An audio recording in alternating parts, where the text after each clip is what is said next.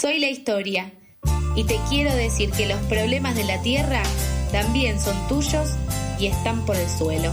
Bueno, recorremos el suelo contándote por qué el oso polar tiene sed y qué podemos hacer para alcanzarle un vasito de agua.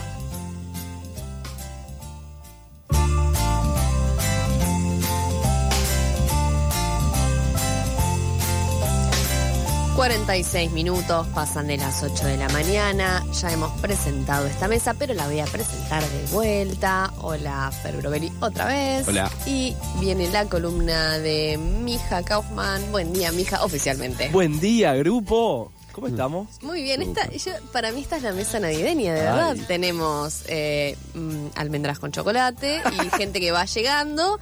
Eh, cada vez llegan más mojados porque cada vez llueve más. Sí. Creo que ahora llueve menos. No sé, no termino de ver bien eh, hacia el patio. Em, pero, pero sí, es una mesa navideña. A mí me gusta mucho la Navidad. ¿Te gusta mucho? Mira. Sí. Bien. Sí. ¿Es una noche que te la pegás? No, me gusta. soy- igual. a mí no, no, o sea, sí, hay muchas noches que me la. Es como que no se diferencia. Claro, De claro. otras noches que me la pego. O sea, no es porque me la en pego. diciembre también, en diciembre se- es algo de sí. Hasta las 3 de la tarde, lleven, porten paraguas, por favor. Hasta las 3 de la tarde porten paraguas porque puede O pasar. pilotito. O piloto. Piloto. No tengo piloto. Yo tengo No, un no, pilotito. piloto, ¿sabes? Como un nivel. Yo, de- no. ¿Qué buscan tanto? Yo tengo llover, un piloto transparente que es muy bueno porque no tengo que andar con el paraguas Sí. eh, y no te mojas. Pero lo malo es cuando te subís al subte porque es como un sauna. Sí. Bueno, Ya que hablamos del clima. ya que hablamos del clima. Ah, y esas cosas. Mirá, Esas mirá, cosas. mirá cómo te, mirá cómo te lo tiro. Mirá, mirá cómo lo tiran. Día de la fecha, la pequeña propuesta para hablar un poco aquí al aire o vivo es poder pensar esas pequeñas acciones que muchas veces nos han dicho de, che, hace tal cosa por el ambiente. Muchas veces que te dicen para cuidar el planeta hace tal cosa. Mm. Era como, ok, pongamos acá sobre la mesa esas distintas pequeñas acciones y después vamos a retrucar un poquito. ¿Puedo decir algo antes? Por favor. Vi un tuit ayer que mostraba cuántos aviones había en el aire sobre Estados Unidos. Durísimo. Eh, y alguien retuiteaba, retuiteaba y decía, y después te dicen, eh, separá o reciclá, y es como, decís, y un poco decís, y qué la puta Me, madre. me sumo, me sumo al tweet porque también vi, Yo tenía la respuesta antes. me su- vi otro tweet de una como de, de una de una casa común estadounidense cocinando y era todas bandejas eh, tipo De plástico. Acción de gracias. Sí, sí, de plástico o de, de mm, ay de metal, pero no eran de metal eh, De aluminio. De aluminio. exactamente, que son Descartable todo. descartables, o sea, ¿por qué usar una fuente normal y la lavás y, y ese plan, no? Sí, Bueno, es para llorar. La casa sí. de los yankees y el Es cómo para- viven en general es para llorar. Volvemos. Volvemos a, las acciones. Pensemos en estas pequeñas acciones. Dale. Digo, ¿Cuáles se les vienen a la cabeza? Usar eh, bombillas que sean eh, biodegradables y no de plástico. Ok. Esa es. No te dan más bombillas en muchos lugares. En McDonald's, por ejemplo. ¿Vos decís el famoso sorbete pajita? Sí, es una Excelente. bombillita. ¿Qué más? Eh, quizás me adelanto. Yo, eh, tipo, separo.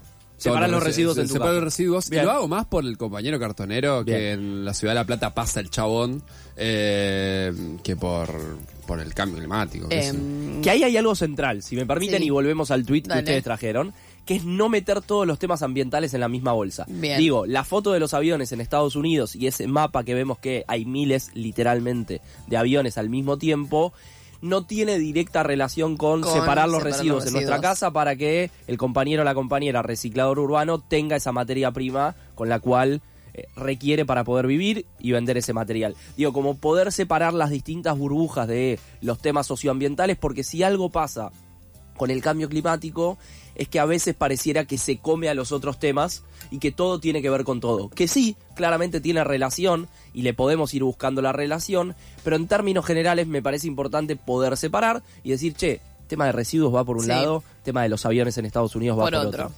¿Qué otras acciones se les vienen? Em, pésima, no, no se me viene La nada. canilla, no ah, sé, sí, en cerrar el casa. agua, eh, no gastar mucho agua, no gastar mucha luz. Bien. Eh, los recursos en general. Digo, Bien. gas, luz, eh, agua. ¿Algo más? Pequeñas Em, acciones. Ropa, por ejemplo, circular ropa en vez de comprar fast fashion. Eh, ¿Por qué sienten que durante tanto tiempo, al día de hoy inclusive, sigue habiendo tantas campañas, digo, desde gobiernos, desde los distintos estados en sus niveles, así como desde el sector privado, que focalizan esas campañas en las pequeñas acciones? ¿Por qué creen que pasa eso? Yo siento que eh, esas, campañas hacen que uno se sienta responsable eh, y genera como cierta culpabilidad o, que lo que uno hace puede tener acción directa con lo que sucede en el mundo, en la cuestión ambiental.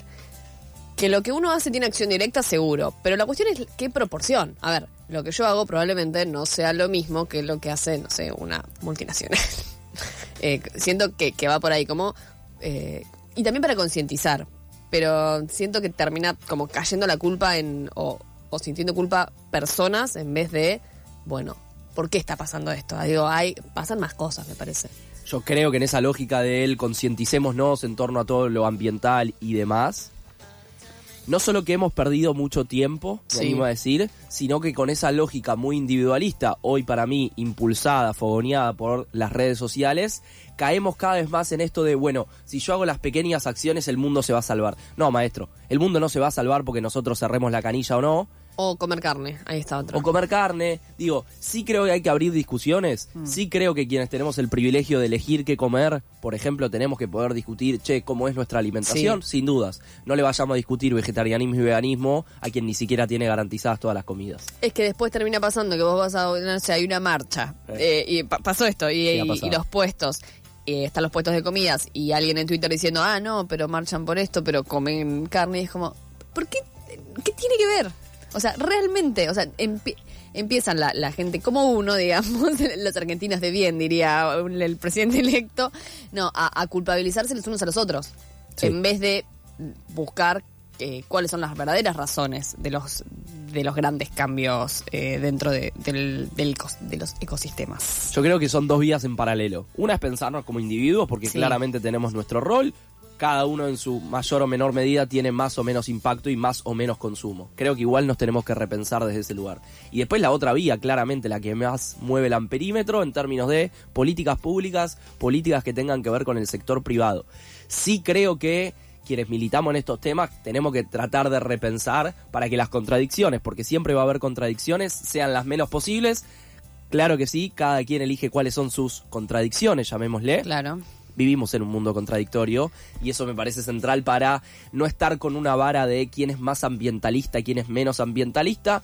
Sí creo que hay discusiones que son interesantes de dar, que es, bueno, cómo tenemos un ambientalismo argentino, realista con nuestro contexto nacional, sin importar soluciones, más allá de que Greta esté en Suecia y toda la bola que podemos hablar en torno a eso, pero me parece central esta cuestión de salir de la lógica del granito de arena, yo cerrando la canilla, yo apagando la luz en mi casa, voy a salvar el planeta, no vamos a tener más crisis climática. Que siento que tampoco, digo, va en paralelo eso que decís, que está bien que lo hagas. Digo, está bien Sí. que, que uno cierre la canilla, que no Sin tires dudas. basura a la calle y que separes los residuos. Pero no creer que por eso no creer que por eso vas Va a dejar de suceder y además no eh, y no atacar al otro para digo para que eh, para que otro lo haga no atacarlo y decirle es por tu culpa y esta cuestión de sentirse culpable por qué que, Sí, que yo creo que estamos pasa en una era- mucho, sí. de mucha culpabilización como bueno no es tu culpa porque no no cerraste la canilla Y qué Recontra. sé yo, no Recontra. sé.